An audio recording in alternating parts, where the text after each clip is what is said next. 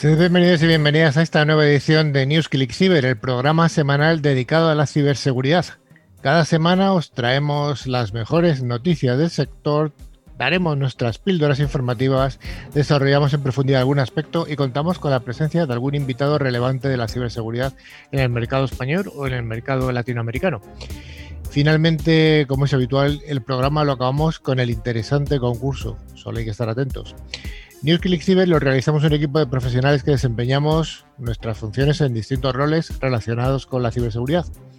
Damos un cordial saludo a toda la audiencia que nos escucha a través de las emisoras de FM, tanto como aquellos que nos escuchan a través de los podcasts e incluso también a los que nos ven a través de nuestro canal en YouTube.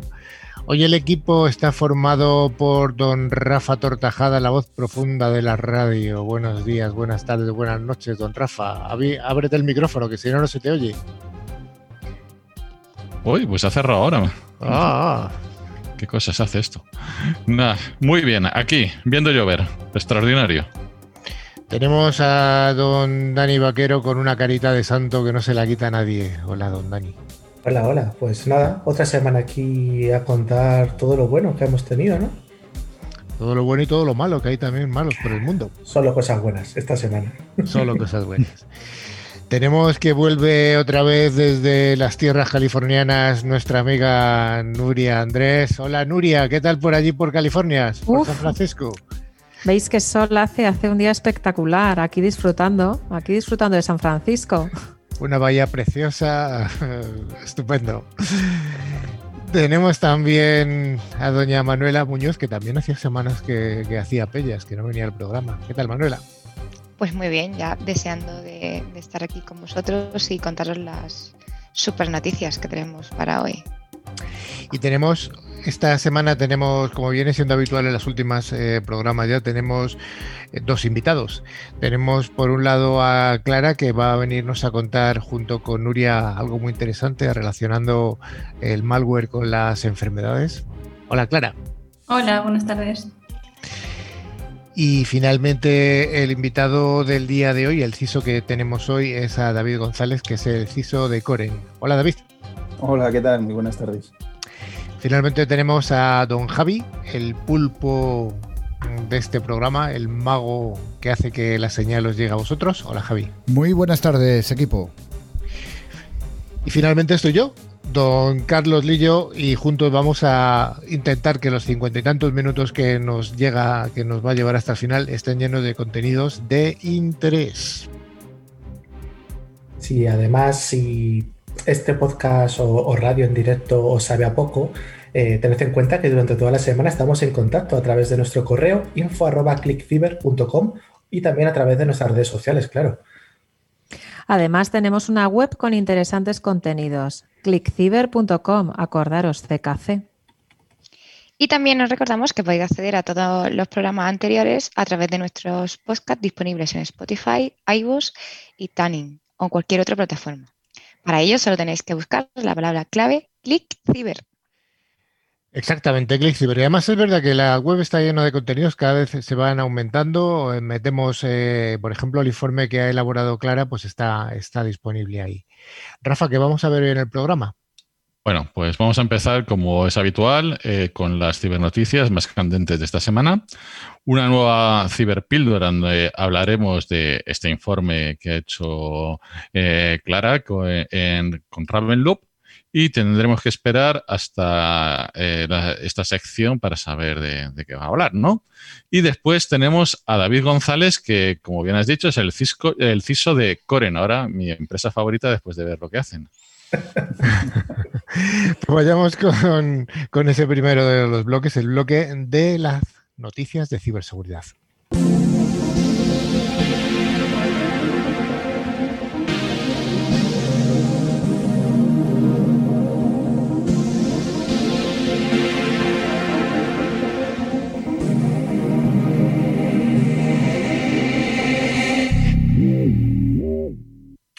Como cada semana, Netscope, solución líder en protección de entornos cloud, nos trae noticias interesantes del panorama de la ciberseguridad.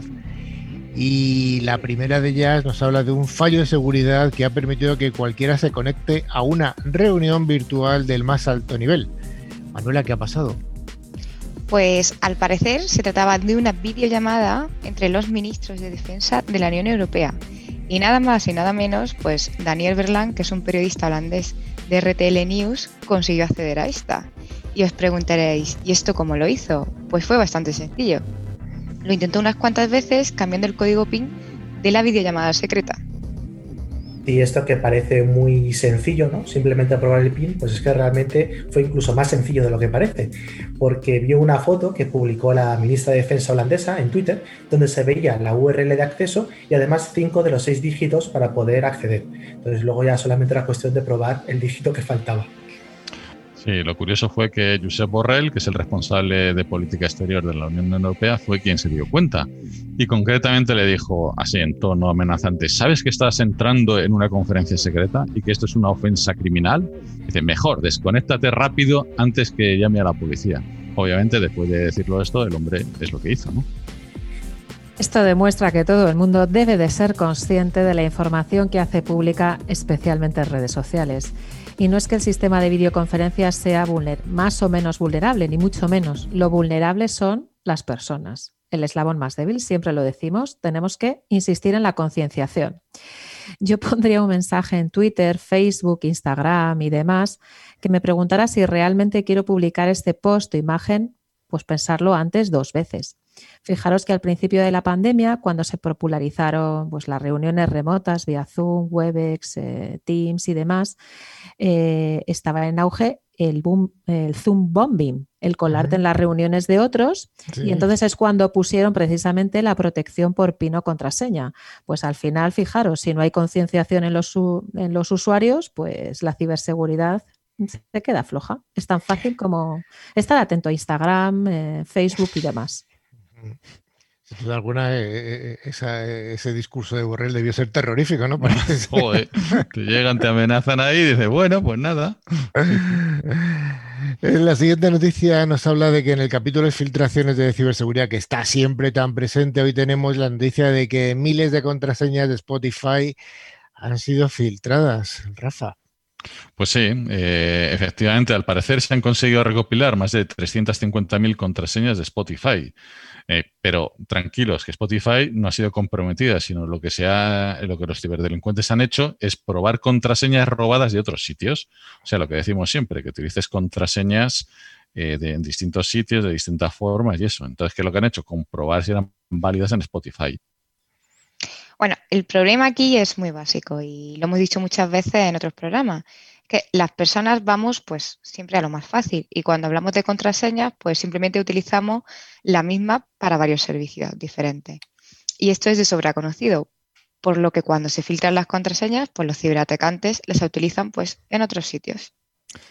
Por eso, estimados oyentes, os recomendamos encarecidamente el uso de diferentes contraseñas para cada servicio y para poder recordarlas o gestionarlas, nada mejor que utilizar un gestor de contraseñas que las recuerde por nosotros. De esta forma podemos poner contraseñas de alta complejidad y longitud, porque solo necesitamos recordar una contraseña, la de nuestro gestor de contraseñas. Así que si sois usuarios de Spotify, pues lo primero que tenéis que hacer es cambiar la contraseña, obviamente, poner algo distinto a otros servicios que tengáis. Y eh, porque al final, si alguien consigue acceder, nos puede robar información personal. Por ejemplo, la información que tengamos en nuestro perfil, también la información bancaria de cómo estamos suscritos a este, a este servicio incluso en nuestras listas, aunque lo mismo, bueno, que nos roben las listas de reproducción nos importa poco. En cualquier caso, además, siempre que se pueda, activemos el doble factor de autenticación, que de esa manera siempre eh, haremos más difícil que nos puedan robar el acceso a los servicios. Spotify 1, 2, 3 no vale, ¿no, Dani? No. De hecho, luego, luego, vamos a hablar de, de 1, 2, 3. A ver Seguimos con una noticia de alto impacto, aunque ya es algo antigua, y es que hace un tiempo, ya por 2018, cuando no había pandemia, recordamos, íbamos todos sin mascarilla por la calle, ¿qué, tiempos aquellos? Bueno, pues en 2018 se hizo pública una vulnerabilidad del fabricante Fortinet, eh, sobre todo en la parte que tenía que ver con las VPNs, ¿no, Dani?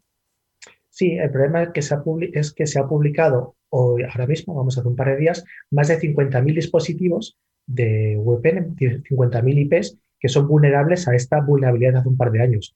Y ahí además pues podemos ver dominios de bancos, de organizaciones gubernamentales de todo el mundo. Bueno, hay un poquito de todo. Pues sí, eh, la vulnerabilidad utilizaba una debilidad en el portal web de SSL que permite a un atacante no autenticado la descarga de archivos de FortiOS, recordemos que es el sistema operativo de Fortinet, a través de, de consultas HTTP maliciosas. El problema es que ahora existe un exploit público y funcional que permite atacar a los objetivos. Aquí, como vemos, encontramos el problema por el cual las empresas tardan demasiado en patchear las vulnerabilidades, incluso en este caso que afecta a una superficie que está expuesta en Internet y, por lo tanto, ante cualquier atacante. Yo creo que el comentario de esta noticia es obvio. O sea, esta vulnerabilidad se conocía desde hace mucho tiempo, el propio fabricante lo reconoce, eh, genera el parche, pero si no parcheamos adecuadamente, pues seguimos teniendo el problema hasta que surge el exploit que, con el cual alguien intenta o, directamente se puede hacer explotación de la vulnerabilidad. Hay un gobierno autónomo español, en concreto la Generalitat de Cataluña, que ha sufrido una vulnerabilidad informática en al menos tres de sus páginas web Manuela, ¿qué nos puedes contar? Pues sí, Carlos, al parecer unos 5.000 registros, entre los que está información personal, como correos electrónicos y contraseñas, pues han estado expuestos ante un ataque de inyección SQL. La Generalitat está investigando si ha habido algún robo de estos datos, ya que se desconoce durante cuánto tiempo los datos han sido vulnerables a este problema, aunque todo apunta a que sea durante años. Para corregirlo, de momento han despublicado todas las páginas web afectadas con el fin de corregir la vulnerabilidad. Una de las páginas afectadas es la del Departamento de Infraestructuras de la Generalitat de Cataluña. Además, lo ha estado también la web de Servicios Territoriales del Departamento de Educación catalán y otro site del Departamento de Cultura. Eh, la vulnerabilidad, fue descubierta por un experto en ciberseguridad y bug hunter eh, llamado To Chef Bull, que eh, en lo que trataba es que eh, estaba hablando de un código insertado en una web, en las webs mencionadas que estaba desactualizado. Eso de parchear y actualizar, bueno.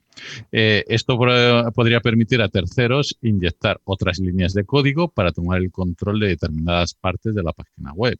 Esto no es la primera vez que pasa. Os recordamos que hace unas semanas le pasó también a Welling. Sí, para quien no tenga muy ubicado lo que es una inyección de SQL, pues consiste en hacer llamadas a esa base de datos que tienen las aplicaciones por detrás. Concretamente, pues en este caso de tipo SQL, modificando los parámetros. ¿Para qué? Pues para saltarnos las medidas de control y de seguridad que tenga la aplicación y acceder a recursos que no deberían estar expuestos. Es decir, que cuando una página web tenemos, por ejemplo, un formulario en el que tenemos que rellenar con nuestros datos personales, por ejemplo, una inyección SQL consistiría en introducir pues, parámetros erróneos que consiguieran proporcionar ese acceso no autorizado. Las medidas para protegerse de este tipo de vulnerabilidad pues, consisten en tener, obviamente, una buena configuración desde el punto de vista de la aplicación. Es decir, restringiendo que los parámetros a introducir pues, no sean erróneos, por ejemplo, o haciendo algún tipo de validación. Aunque también hay herramientas que incorporan estas medidas de seguridad como paso previo antes de acceder a esa aplicación. Buena explicación, Dani. Eh, Ransomware, el ransomware, este, mm. esta palabra tan bonita que de vez en cuando circula a través del programa, se está especializando. Y hay una táctica de doble extensión, ¿no, Manuela? Pues sí, no nos cansamos de hablar de, este famoso ransomware, ¿no? Es que entre todas las amenazas existentes en la red que buscan poner en riesgo nuestro sistema, pues el ransomware es una de las que está más presente y es más peligrosa. También es cierto que las herramientas de seguridad pues, han, mejorado en su detección y evitan que podamos ser infectados. Pero los ciberdelincuentes han perfeccionado exponencialmente pues, sus técnicas. Los ataques de ransomware se han ido sofisticando, porque os acordáis del famoso WannaCry, ¿no? De allá por el 2017. Pues los piratas informáticos han desarrollado nuevas técnicas de ataque. Este año han surgido los ataques en los que se realiza una doble extorsión, es decir, los malos Además de cifrar los datos de las empresas afectadas, también amenazan con publicar información confidencial si no aceptan pagar un rescate. De hecho, primero te roban la información y luego te la cifran. Incluso hay portales en los que se puede seguir la cuenta atrás de las compañías amenazadas.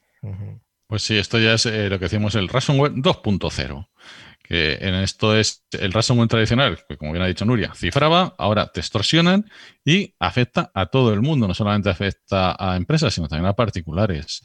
Eh, los datos los publican online, con lo cual te dan una, serie de datos para que los puedas ver, que es verdad. Supone una amenaza porque además eh, tienes, por un lado, el riesgo reputacional hacia la empresa víctima y, por otro lado, expone a las organizaciones a demandas por violar la regulación de protección de privacidad, protección de datos, RGPD, etcétera.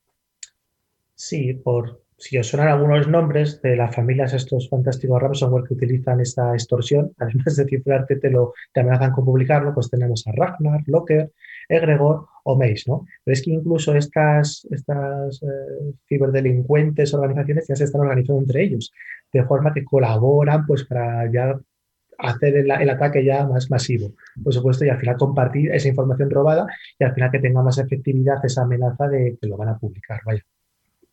Sí, además los expertos en ciberseguridad aconsejan no pagar el rescate porque aunque la empresa afectada lo haga, no existe ninguna garantía de recuperar la información y que ésta no sea publicada.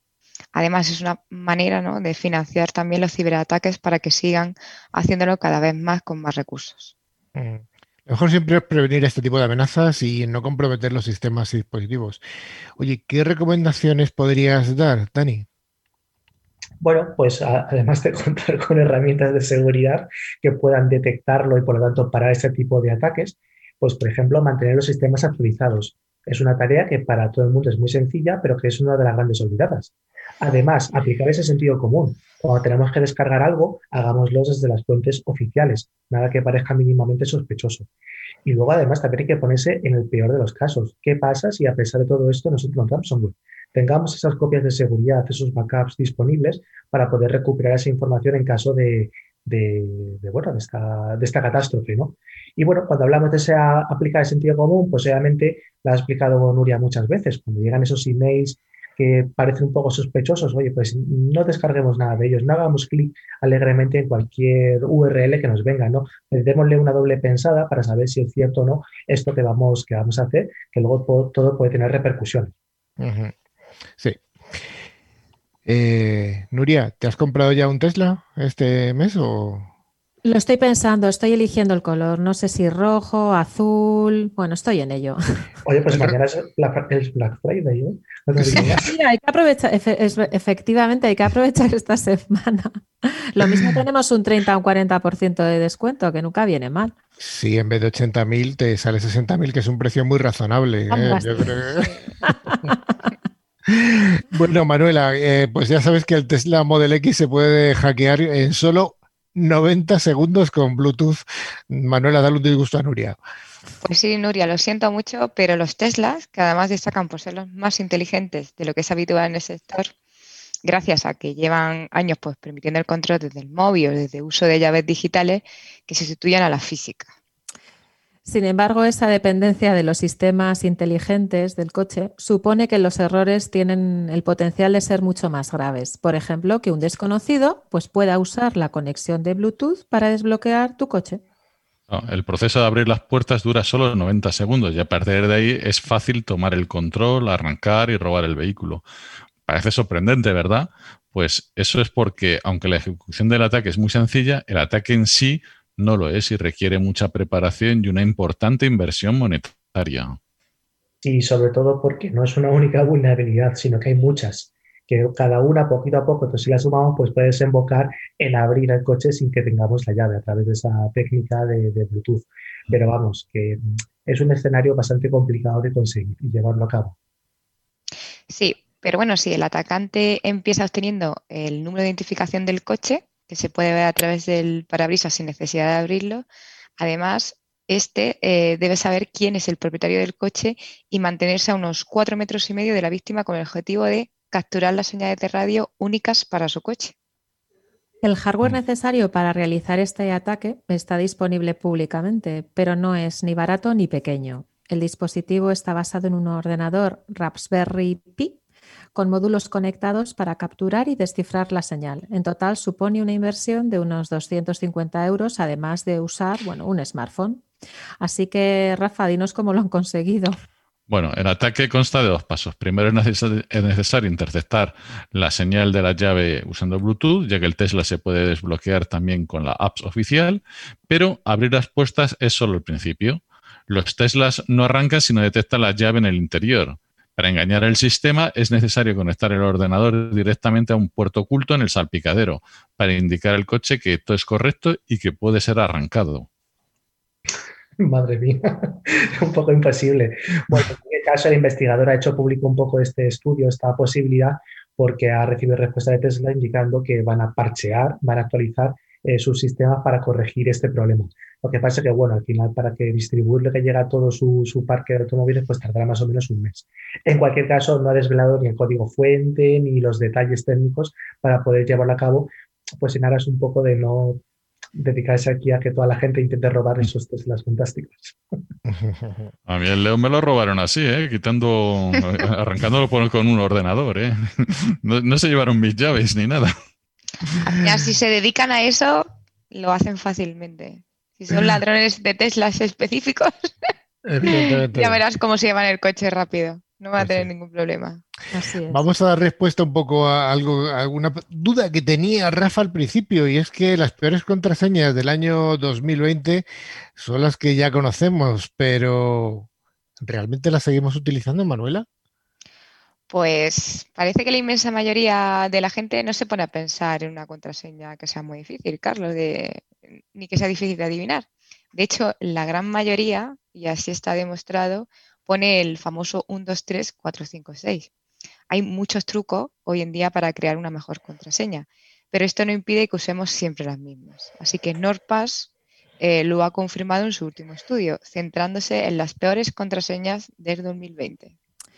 Efectivamente, Manuela. NordPass ha incluido una lista en la que indica el tiempo que se tarda en craquear la contraseña, usando algoritmos para probar diferentes combinaciones, para hacernos una idea de lo, de lo insegura que puede ser. ¿Y cuál es el top 10? Pues en primera posición, 1, 2, 3, 4, 5, 6. Se tarda menos de un segundo en craquear esta password. Si añadimos el 789 nos da un poco igual porque se sigue tardando menos de un segundo. Si lo cambiamos a una palabra, por ejemplo, picture 1, se tarda unas 3 horas. Si ponemos la palabra password, muy típico, se tarda menos de un segundo. Y lo mismo, si quitamos el 9, vamos que si dejamos solo números, tardamos menos de un segundo en craquearla. Rafa es más imaginativo y seguro que tiene eh, propuestas mejores, ¿no? Uy, no te creas, de imaginación al poder no. Una que son eh, seis unos, pues menos de un segundo. Un, dos, tres, un, dos, tres, también muy difícil, menos de un segundo. Un, dos, tres, cuatro, cinco, pues nada, ni un segundo. Eh, Sensa con S-N-H-A, en craquearla 10 segundos. Y un, dos, tres, cuatro, cinco, seis, siete, pues también menos de un segundo. O sea, nada. Tiempo es nada. Sí, bueno, aquí lo curioso es que durante años hemos tenido el 1, 2, 3, 4, 5 como el top de las contraseñas peores y más utilizadas. Y claro, ahora, ¿qué ha pasado? Que ha, caído de posiciones, ¿no? ¿Pero por qué? Pues simplemente porque los eh, servicios web, por ejemplo, de las aplicaciones que nos podemos, que nos logamos, que nos autenticamos, etcétera, intentan pedirte contraseñas mucho más robustas. Entonces, pues por lo pronto han extendido un poco la extensión y por eso ya no podemos poner 1, 2, 3, 4, 5, hay que poner que sea 6, 7, 8 y 9. Entonces, bueno, al final son más largas, por eso pues hemos ido cambiando, pero si os dais cuenta son siempre los números y además en, orden. O sea que es muy sencillo. Para acabar, estimados oyentes, todos sabéis que estamos en la Black Week o, en español Semana Negra, porque mañana es el Black Friday. Recordad que los programas los, eh, los grabamos los jueves por la tarde en horario de España. Y después del Black Friday viene el Cyber Monday, que es un super weekend entre todos los medios de marketing que hay. Desde ClickCyber solo queremos recordaros que utilicéis el sentido común a la hora de hacer compras online. Hay que fijarse en la web a la que accedemos, que sea la original, con su candadito y su HTTPS de seguridad. Y no introduzcáis vuestros datos personales en sitios eh, dudosos o indebidos. Además, recordar que hay que monitorizar las tarjetas bancarias que hayáis utilizado para detectar posibles fraudes lo antes posible. Y, hasta Carlos es ciberpavo, ¿no? Hoy es el este americano, ¿no? De acción de gracias, ¿no? Sí, bueno, eh, en honor a, a, David vamos a dejarlo ciberpollo.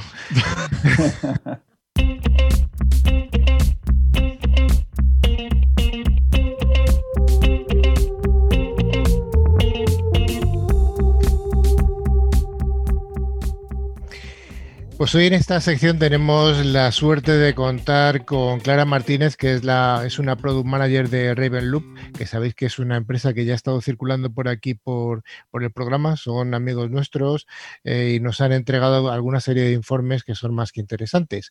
Y en esta ocasión, Clara ha escrito un informe. Nuria, ¿qué nos puedes contar de, de este informe tan interesante de Clara?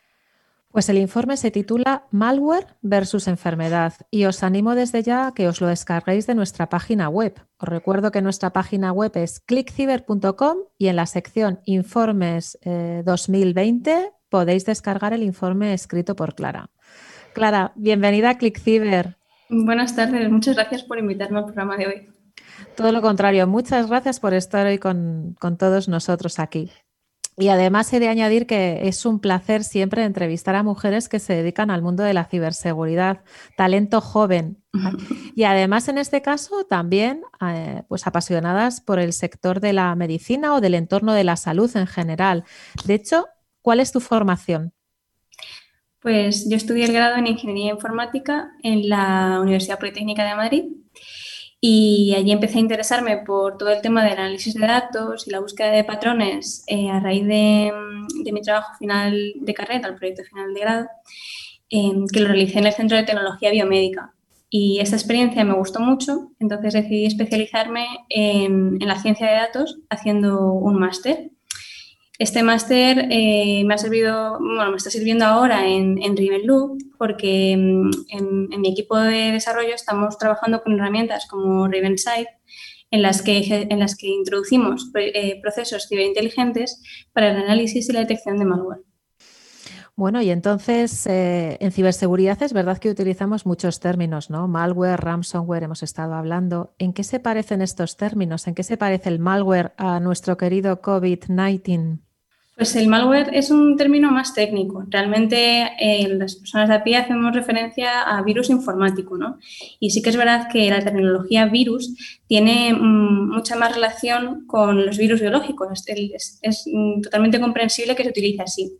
Si analizamos el caso del coronavirus, por ejemplo, pues podemos ver que, mm, que surge tras una exposición con el contacto con el ser humano que afecta sobre todo al sistema respiratorio y que se contagia a través de las microgotas que expulsamos al hablar o al estornudar. Por lo tanto, en este caso ya tendríamos un vehículo de contagio y un medio por el que se contagia. A continuación, el virus se replica en nuestro sistema y trata de infectar mm, la mayor parte posible. En el caso de, un malware, se produce un proceso muy similar. Al principio, alguien lo crea y libera este malware a continuación, los vehículos de contagio son, son variados, puede ser un PDF o puede ser un correo electrónico con un enlace que nos llega. Y nosotros interactuamos con este malware, mm, bien haciendo clic, por ejemplo, de forma que se detona y comienza a replicarse en nuestro sistema o conjunto de sistemas si es que tenemos un, un clúster con varios, con varios servidores, por ejemplo.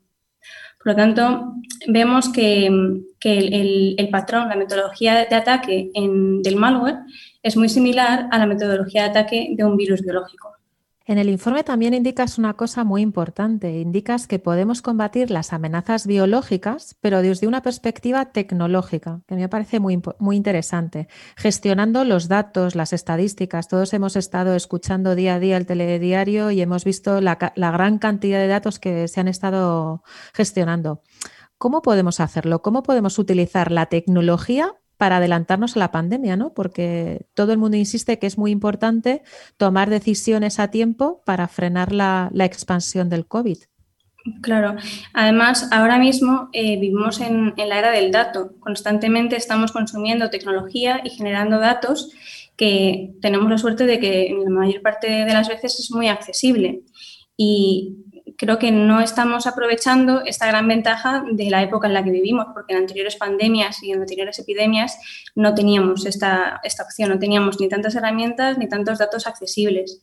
Entonces, en los últimos años sí que se han realizado varios estudios en los que trataban precisamente de ver cómo podemos utilizar todos estos datos que generamos para tratar de prevenir eh, rebrotes en ciertas enfermedades en ciertos momentos. Un ejemplo es en, India, por ejemplo, con la malaria, utilizaron eh, los datos que se generaban con una herramienta de Google Trends, que Google Trends lo que hace es que recopila las búsquedas de los usuarios en Google y ver si, por ejemplo, en, ciertos momentos las personas empezaban a buscar síntomas de la malaria como vómitos o escalofríos, fiebre, y posteriormente correlacionaban estos datos con los que tenían del Ministerio de Salud y vieron que precisamente los datos de Google Trends se anticipaban entre unas dos y tres semanas a que efectivamente se produciesen estos brotes de, de la enfermedad. Entonces, em, si analizamos el, factor social, vemos que efectivamente la gente, antes de acudir quizás a la consulta médica, lo primero que hace es buscar en Google. Si te duele la cabeza, mm, pues buscas en Google que te duele la cabeza y seguramente te parezca que te vas a morir o que tienes un cáncer. Pero la realidad es esa, ¿no? Entonces, tenemos un montón de datos, un montón de información accesible y ya se está viendo eh, por los resultados de, estas investigaciones que son muy alentadores y que podrían ayudarnos a prevenir futuras, futuras, futuros brotes de la pandemia actual e incluso futuras pandemias que están por venir. ¿Y qué piensas sobre la aplicación Radar COVID? En el programa hemos hablado y hemos aconsejado descargarnos la aplicación mm, Radar COVID. ¿Crees que se puede utilizar para romper las cadenas de transmisión del COVID? Sí, radar COVID em, es, ya lo vimos eh, exhaustivamente en el informe que también está publicado en vuestra web, que lo hizo Dani, nuestro compañero. Es, podría ser un input, es decir, una fuente de datos más para correlacionar la información. El problema que tenemos ahora mismo es que se esperaba que se, se le instalase más o menos un 20% de la población en España y sin embargo no ha llegado ni, ni al 8%. Entonces, si todo el mundo se instalase la aplicación, si confiásemos en, ella, que tenemos la ventaja que se ha demostrado que es segura, que esto no se puede decir de otras que han salido, en, por lo menos en Europa, pues podríamos eh, utilizarla junto con los datos que tenemos, por ejemplo, del Instituto Carlos III de Salud, que también están ahora mismo con la pandemia proporcionando un montón de información, para tratar de ver dónde se están produciendo estos brotes, como se está haciendo básicamente en, Corea del Sur, en otros países, que ese tipo de aplicaciones para, el COVID están teniendo miles de millones de descargas. Entonces, es verdad que a priori nos puede dar un poco de miedo o inseguridad compartir ese tipo de información, pero realmente cada día cedemos nuestros datos a terceros por cosas menores. Por tanto, animemos una vez más a nuestros oyentes a descargarse la aplicación Radar COVID.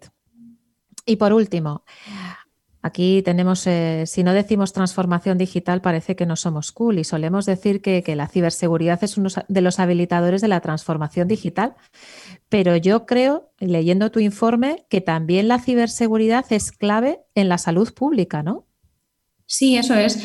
es imprescindible para salvaguardar no solo la integridad em, de los datos y de las personas, sino en muchos casos también la, vida de, de las mismas.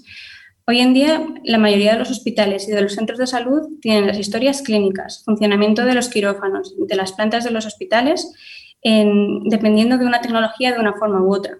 Y, sin embargo, no se está invirtiendo en proteger toda esta información que estamos generando cada día. Hace poco había, leía un artículo en el periódico en el que se había producido un ciberataque el hospital de Düsseldorf en Alemania.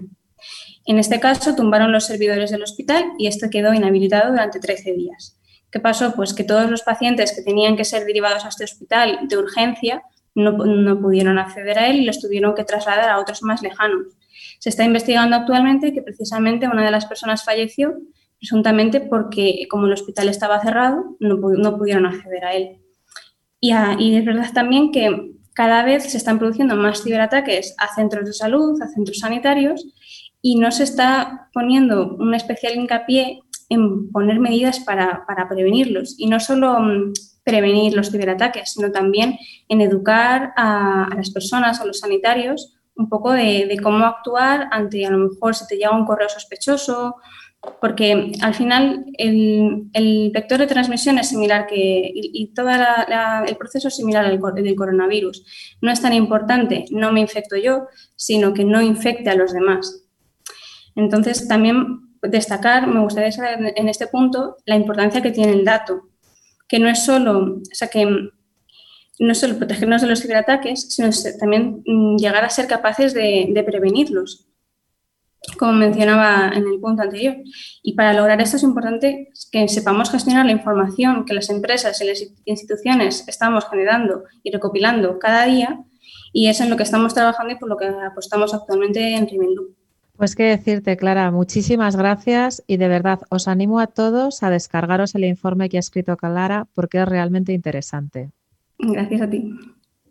Sin duda alguna ha sido un informe más que interesante y seguimos contando con vosotros para publicación de estos informes que, hacemos en colaboración con, vuestra empresa, con Ravenloop, una startup española de la que hemos hablado y que, y que esperemos que siga dando noticias interesantes. Y Dani, eh, te pregunto, ¿a ti te parece que las empresas españolas utilizan los datos de forma eficiente para tomar decisiones? Hostia, así en frío. Así en frío, así en frío te lo digo. El DDDMS, pues probablemente no. En España, seguro que no. En España seguro que no. Al final, todo lo que implica recopilar datos para analizarlos, ver objetivos medibles, KPIs, etcétera, no lo creo. Pues estás muy acertado. Según un informe que ha elaborado, es triste, pero es así. Según un informe que ha elaborado eh, Capgemini a nivel mundial, entre ha estudiado eh, cómo toman decisiones una colección de unos 12 países, entre los cuales está España, los países más desarrollados del mundo. Bueno, la media en todo el mundo son, es, el 50%, es decir, el 50% de las empresas utilizan los datos para tomar decisiones. En Estados Unidos es el 77%, en Alemania el 69%, en el Reino Unido 69%, Australia 61%, Suecia 48%, Francia 46, China 44, Singapur 41, Holanda 40, India 34 y los dos últimos puestos corresponden a España con el 30 y el último Italia con el 26. Así que tenemos solamente el resultado que el 26% de las empresas eh, españolas toman los datos para tomar decisiones. Es que aquí somos más del PMC. sí. ¿Qué significa PMC, Rafa? Refrescanos. Por mis cojones. Que esto es la radio. Eh, no te vuelvo a preguntar nada que no esté en el guion, de verdad. No te lo vuelvo a preguntar. De este, este porcentaje, lo curioso es quién toma las decisiones más basadas en los datos por verticales de las empresas. El 65% de las empresas de banca toman decisiones basándose en los datos. Bajamos en los seguros a 55 en las telecos son 54, y seguimos bajando, retail 43 y ya no cuento los últimos lugares porque son penosos. Pero yo creo que esto es importante. Somos miembros de, la comunidad, nosotros somos de la ciberseguridad, pero sí que en conjunto del IT y IT es absolutamente crítico para el desarrollo de las empresas. Sí, además, lo, lo, he dicho antes, claro, teniendo todos estos datos lo podemos aplicar no mundo de la ciberseguridad, sino a cualquier cosa. Y al final nos permiten prever las tendencias futuras que, por donde van ahí estos sistemas y por lo tanto la toma de decisiones pueden estar mucho mejor fundamentadas que si levantamos el aire y por donde sopla el viento decimos pues por ahí. Sí, la intuición es muy buena en algunas ocasiones, pero en muchas falla. Sí, sí. O sea que es mejor. Eh... Sí, eso de decir ahora 6, ahora 10. Se pueden basar e-, en, información y va a ser mucho más seguro. Sí, y además hay, una cosa que es súper clara, porque al final, si, si no nos basamos en datos, todo el mundo tiene sus prejuicios. Entonces, aunque no lo quieras tener en cuenta, lo vas a aplicar de alguna manera. Y claro, eso realmente a lo que es la, la empresa como tal, pues le puede perjudicar, ¿no? Esos prejuicios que puedas tener tú. Atentos, empresarios, confiar en la gente de IT que os damos mucho valor.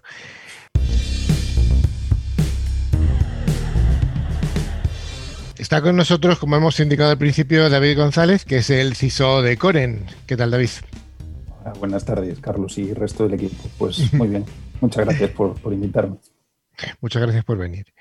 Eh, ¿estás en, ¿No estás en Madrid tú tampoco? No, estoy en, en Orense, en Orense. ¿Tiene algo que ver Orense con el nombre de tu empresa, con Coren? Pues sí. Eh, eh, la empresa Coren es acrónimo de Cooperativas Orensanas. Mm, mm. Fíjate. ¿Y cooperativas orensanas de qué? ¿Cuál es la naturaleza de la empresa? ¿Qué os dedicáis? Pues la empresa empezó como una pequeña cooperativa de, de granjeros allá por los años 50 del siglo pasado Y ahora pues es una empresa agroalimentaria que tiene todo el vertical y horizontal de la, de la producción desde las granjas de las madres e incluso abuelas de los animales que luego se usan para, el, para la alimentación humana hasta industrias de producción de alimentación animal, las plantas de incubación o las granjas de, de cría de esos animales, bueno, un poco un poco de todo, ¿no? De todo. Toda la línea de vida de los animales. Toda la línea de vida de los animales. Desde cómo se alimentan hasta, bueno, el procesamiento final y entiendo y comercialización, ¿no? De los y comercialización, claro. Oye, Galicia. Galicia es una tierra que en ciberseguridad últimamente está destacándose, como, como que se están haciendo bastantes iniciativas por allí, ¿no?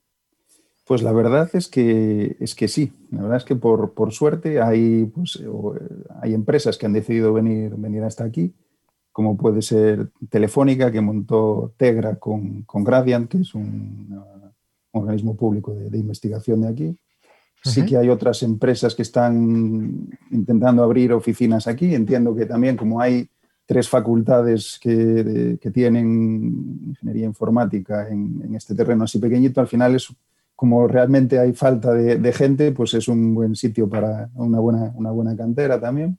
Uh -huh. Y luego estamos así un grupo de, de, locos, como digo yo, que nos animamos a, a hacer diferentes eh, actividades, como pueden ser cons, como puede ser traer capítulos de, de, organismos que están en Madrid o en otros sitios, pues aquí a Galicia también. Uh -huh.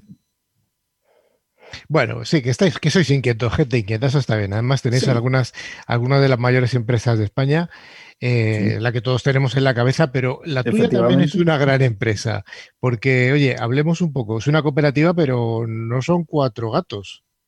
Eh, no, empezaron un poco más de cuatro gatos, efectivamente, se empezó con, con 20 granjas, pero ahora es una cooperativa de cooperativas y un grupo empresarial también, tiene sociedades y tiene, tiene más tiene más, y pues somos unos 3.500 empleados más o menos, uh -huh. con otros 3.000 y pico socios, unas 6.000 6.000 6.000 y pico personas, casi 7.000 ya mm, trabajando directamente para uh -huh. la empresa. 7.000 empresas trabajando en una empresa ya, ya es gente. ¿eh? Eh, y tú eres el CISO de ellos, o sea, son, son sí. tus clientes internos. Son mis clientes internos, efectivamente.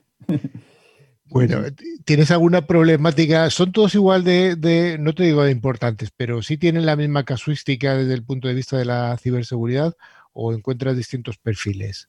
No, aquí la verdad es que tenemos perfiles muy, muy variados, porque hay desde el perfil normal de, una oficina, de, de IT, de usuarios normales de administración, compras, ventas, etcétera, etcétera, pero tenemos una parte muy importante industrial también, que no tiene nada que ver en cuanto a requerimientos y en cuanto a exigencias de, de ciberseguridad. Y luego a mayores están todas esas pequeñas o no tan pequeñas industrias repartidas por toda la geografía gallega, que son las explotaciones de animales, que, que cada vez con, con lo que decíais antes de transformación digital que os faltaba de la industria 4.0 y entonces la frase completa de, de, hoy, de moda de hoy en día, eh, pues que, pero con esta transformación digital pues cada vez eh, están más conectadas y requieren de más de nuestros servicios también. O sea, que el concepto que teníamos de esa granja ahí con el señor eh, casero y tal, que hacía las cosas la, de forma artesanal prácticamente ahora está evolucionando y sí que la industria 4.0 está metiéndose. Son granjas que están monitorizadas, entiendo, ¿no? Que tendrán que tener su sistema de seguridad.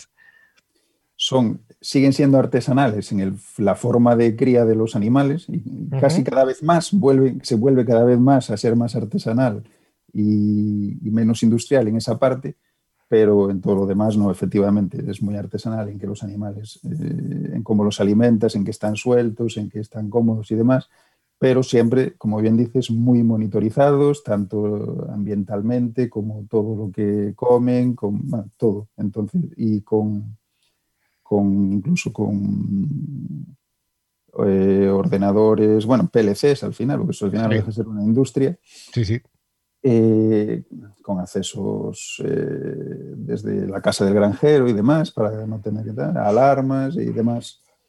O sea que aquí... realmente... Entonces entiendo que aquí hay una parte importante de comunicaciones, porque entiendo que las granjas están diseminadas por el territorio gallego. Sí. Y hay una parte de comunicaciones y una parte para securizar esas comunicaciones, evidentemente. Hay una parte de comunicaciones que no es sencilla muchas veces, porque al final bueno, conocéis cómo es la geografía gallega y no es, no, es sencilla. Y aunque cada vez hay mejor comunicación, y eso es, eso es cierto, hay, hay puntos en los que no llega un ADSL ni, de, ni, por casualidad, ni por error, vamos. Entonces, eh, pues nada, hay que intentar, se van conectando como, como se va pudiendo, según con las operadoras eh, colaborando con, con, nosotros también y demás. Y luego, como bien dices, securizar las conexiones, los accesos remotos, que cada vez hay más, los datos, porque cada vez también se explotan más esos, esos se recopilan, lo que decíais antes de, la decisión basadas en datos, pues no es que nosotros seamos de los pioneros, pero sí que cada vez más se, está, se están tomando más datos para, analizar y, tomar decisiones en cuanto a, a la cría de estos, de estos animales, entre otras cosas. Oye, una curiosidad alimenticia. Em, ahora estamos en una época de pandemia que ha tenido una, época de crisis económica que probablemente se, vaya a sustanciar en el futuro incluso más, pero ¿ha afectado de alguna manera eh, en el consumo de los alimentos? Es decir, ¿se toman más alimentos ecológicos ahora que antes, menos o es independiente? Pues sí que, sí que ha afectado, como, como todo. Nosotros al final, como dices, somos una industria alimentaria, por, por suerte seguimos trabajando, no, no, estamos tan afectados como otras, pero aún así se nota eh, bastante en el consumo. Eh, una parte puede ser más o menos importante, pero una parte de nuestro negocio es eh, la línea toda de Oreca, de hostelería. Con la hostelería parada, cerrada y, como, o con problemas, con muchas restricciones como está ahora mismo, pues eso es un, un factor que, que se nota cuando fue eh, el confinamiento total, eh, que, no había ni eh, colegios ni había nada, comedores, caterings y colegios también son clientes nuestros, aquí por toda la zona gallega hay muchos, también, también se nota. Y en cuanto a las costumbres, pues como dices, pues ecológicos se nota y se consume menos, porque al final es un producto con un coste más elevado, porque también es mucho más complicado de, producir, un ecológico de verdad y claro, dada la situación y como, hay, como, como, están muchas familias con muchos menos ingresos, con tanto ERTE y todo más, pues la, el consumo de productos de coste más elevado sí que se está, sí que se está resintiendo. La gente tiende más a, comer, a comprar lo, más... Lo más económico, ¿no? Económico. Eh, ya la última pregunta de, de, de curiosidad alimenticia. Has hablado de abuelas. ¿Qué son las abuelas aquí? Pues fíjate, las abuelas son pues, las madres de las madres de los animales que luego nos comemos. Es decir, se utiliza para ir eh, eh, manteniendo siempre una línea eh, genética de los animales más o menos consistente para, no variar demasiado los productos y, demás. No solo las madres, sino las abuelas son importantes. Eso está todo, todo, es importante. Todo es importante. Oye, ya centrándonos un poco en la actividad como, como CISO, ¿tu dependencia en Coren dónde está, jerárquicamente hablando? Pues jerárquicamente hablando dependo del CIO. Como pasa, no sé en cuántas, pero muchas, muchas de las. Sí, pasa en muchas, en, muchas organizaciones sí que sí que hay esta dependencia. Eh, y la parte OT, que ya se ha apuntado un poco, ¿es algo importante dentro de tu trabajo o, o, estás... O sea, es, es, es, importante, cada vez le estoy dedicando más, más recursos y está siendo cada vez más, más importante. Es decir, eh, cuando yo empecé, pues eh, prácticamente, eh, aunque sí que se hizo un análisis de la parte OT y demás, pues estaba todo muy centrado solo en la, en la parte IT pero cada vez más en los últimos tiempos y con los planes que tenemos a medio y a largo plazo, eh, prácticamente el, esfuerzo está dedicado, va a ir dedicado a la parte de, industria. A la parte de industria. Y dentro de esta parte de industria, eh, entiendo que todas las granjas que están diseminadas eh, tienen alguna necesidad específica. No más específica que pueda ser la industria, la industria alimentaria final, la, grande, ¿no? La que tenemos los, los diferentes. La concentrada, ¿no? la, concentrada.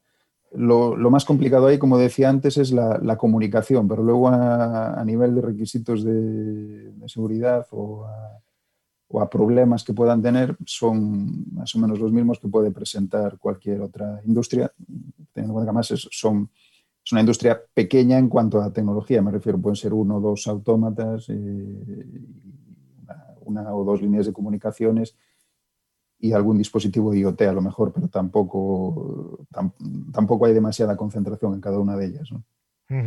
Y luego la, seguridad, ¿cómo la gestionas ahí? O sea, ¿qué tipo de dispositivos de seguridad hay en cada, en cada emplazamiento diseminado? Ahí depende mucho del. Parco gallego respondiendo así, pero Depende mucho de, cada una de las, de cada una de las explotaciones. Eh, a ver, las que son propias de la, compañía, que son las que están más a mi cargo, por decirlo de alguna manera, ¿no? las que puedo influir más directamente, que esas son ya más, más grandes, son más industria, pues ahí eh, lo normal pues eso es que haya eh, firewall que proteja, o sea, que, filtre y controle las, las entradas de las líneas de comunicación, bueno, entradas y salidas, pero principalmente las, las entradas, eh, los equipos que hay allí, que pueden ser, son pocos, que pues eh, con algún sistema de, protección del equipo también, un EDR o lo que sea. Y, en un principio en, las industrias eh, poco más. Los firewalls de nueva generación hacen IDS, hacen de más para tenerlo todo más o menos controlado y como al final son pocos los usuarios que, hay allí, es más eso, prevención de intrusión por la parte de fuera y monitorización que otra, que otra cosa, al, menos, al menos de momento. Oye, has, distinguido al principio de empleados y cooperativistas. ¿Esto tiene alguna influencia en la parte de seguridad? Eh, no demasiada, pero algo, algo sí. Es decir, los empleados son, son empleados, este, están bajo todas las políticas de la empresa, las decisiones que tome pues, el comité de dirección, recursos humanos, son empleados como cualquier otra, como cualquier otra empresa. ¿no? Los cooperativistas eh, al final son dueños de la empresa. Entonces, eh, en principio también se hacen recomendaciones, también están hechas recomendaciones y políticas para, para, ellos. Lógicamente, todo lo que tenga que ver con compliance pues, de la RGPD y demás, pues tienen que cumplirlo como, como todos los demás pero luego en cuanto a lo que se hace o no en sus explotaciones, pues hay recomendaciones por parte de la empresa, hay cosas a veces que se les llegan a exigir dependiendo de qué es lo que es, pero bueno, al final son no son de la empresa, sino al revés, son como dos años, entonces eh, tampoco les puedo muchas veces eh, exigir determinadas cosas. Tienen un mayor rango de independencia, evidentemente, sí, sí, sí, sí. Oye, y ya para acabar, ¿hay alguna, alguna preocupación que tengas eh, que te quite más el sueño que otra dentro de, tus 6.000 o 7.000 clientes internos que comentabas? ¿O necesidades de granjas? Pues que me quite el sueño hoy en día con todo, como todos los procesos. Eh, bueno, lo que decíais antes del, del, ransomware, lógicamente, que te entre un ransom y te, te, empiece a cifrar, sobre todo la parte industrial, es lo que más, una de las cosas que más miedo me da ahora mismo.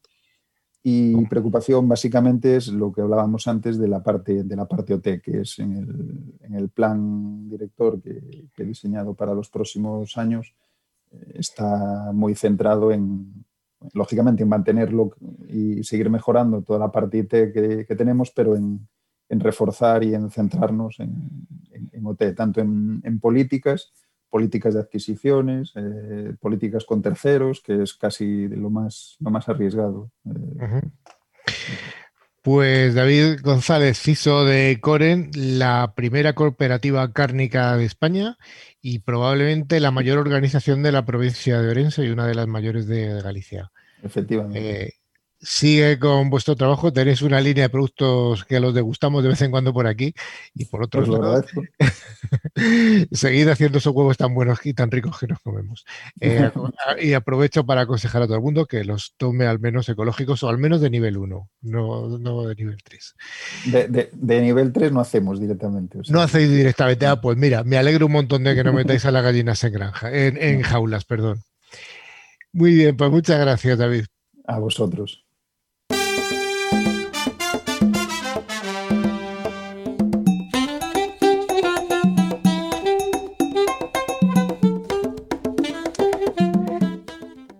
Pues como cada semana, gracias a Ingecom, mayorista de valor, Tren Micro nos trae esta sección en la que nos facilita los premios, que son dos licencias de antivirus con calidad profesional válidas cada una para un año. El valor de cada licencia es 50 euros y cada una de estas licencias de Tren Micro se puede instalar en tres dispositivos, que pueden ser PCs, Mac, tablet o móviles. Dani, ganadores de la semana pasada. Pues, por supuesto, tenemos a Marco San Juan de Cantabria y a Ruth Olavide de Sevilla. Y así que para participar en el concurso esta semana, Manuela, ¿qué tienen que contestar nuestros oyentes? Pues a una preguntita muy fácil. Y es, eh, ¿qué significa el acrónimo, el acrónimo COREN? ¿Si habéis escuchado esto? Ah. Es súper fácil. Interesante, interesante, Manuela. Pues para participar, os recuerdo, tenéis que enviarnos un correo electrónico a info.clickciber.com indicando vuestro nombre y las localidades de la que nos escucháis. Pues ClickCiber News está llegando a su final en esta edición. Y así que si queda alguna duda, siempre nos podéis poner un mail en la, en la dirección info.clickciber.com y estaremos encantados de contestaros. Y también podéis seguirnos a través de nuestras redes sociales en Twitter, LinkedIn o Facebook. A través de nuestra web, clickciber.com, se puede acceder a nuestra revista digital. En breve el tercer número, ¿verdad, Carlos? Está ahí, ahí ya, ahí mismo. Ya está ahí mismo. Ver las fotos y otros contenidos de interés como el informe de, de Clara. Claro, siempre podéis también acceder eh, cuando vais en los coches tranquilamente o corriendo a los podcasts a través de iVoox, Spotify, TuneIN y buscando la palabra clave Click Ciber. Es curioso, pero nadie, nadie sabe, se, se pone de acuerdo en cómo se dice TuneIn. Yo digo un TuneIn, otros TuneIn, TuneLN, TuneIN. Yo, yo, de hecho hoy lo he buscado y todo, ¿eh? Digo, a ver cómo, cómo se dice esto. ¿Y cómo se dice? Yo no lo sé. Bueno, en inglés es, eh, es el tuning. Muchas gracias a todos y a todas por habernos acompañado. Muchas gracias a David, muchas gracias a Clara, Rafa, Daniel, Nuria y Manuela y por supuesto que a Javi también. Un saludo a todos y a todas y hasta la próxima semana. En siete días nos vemos. Adiós. Adiós.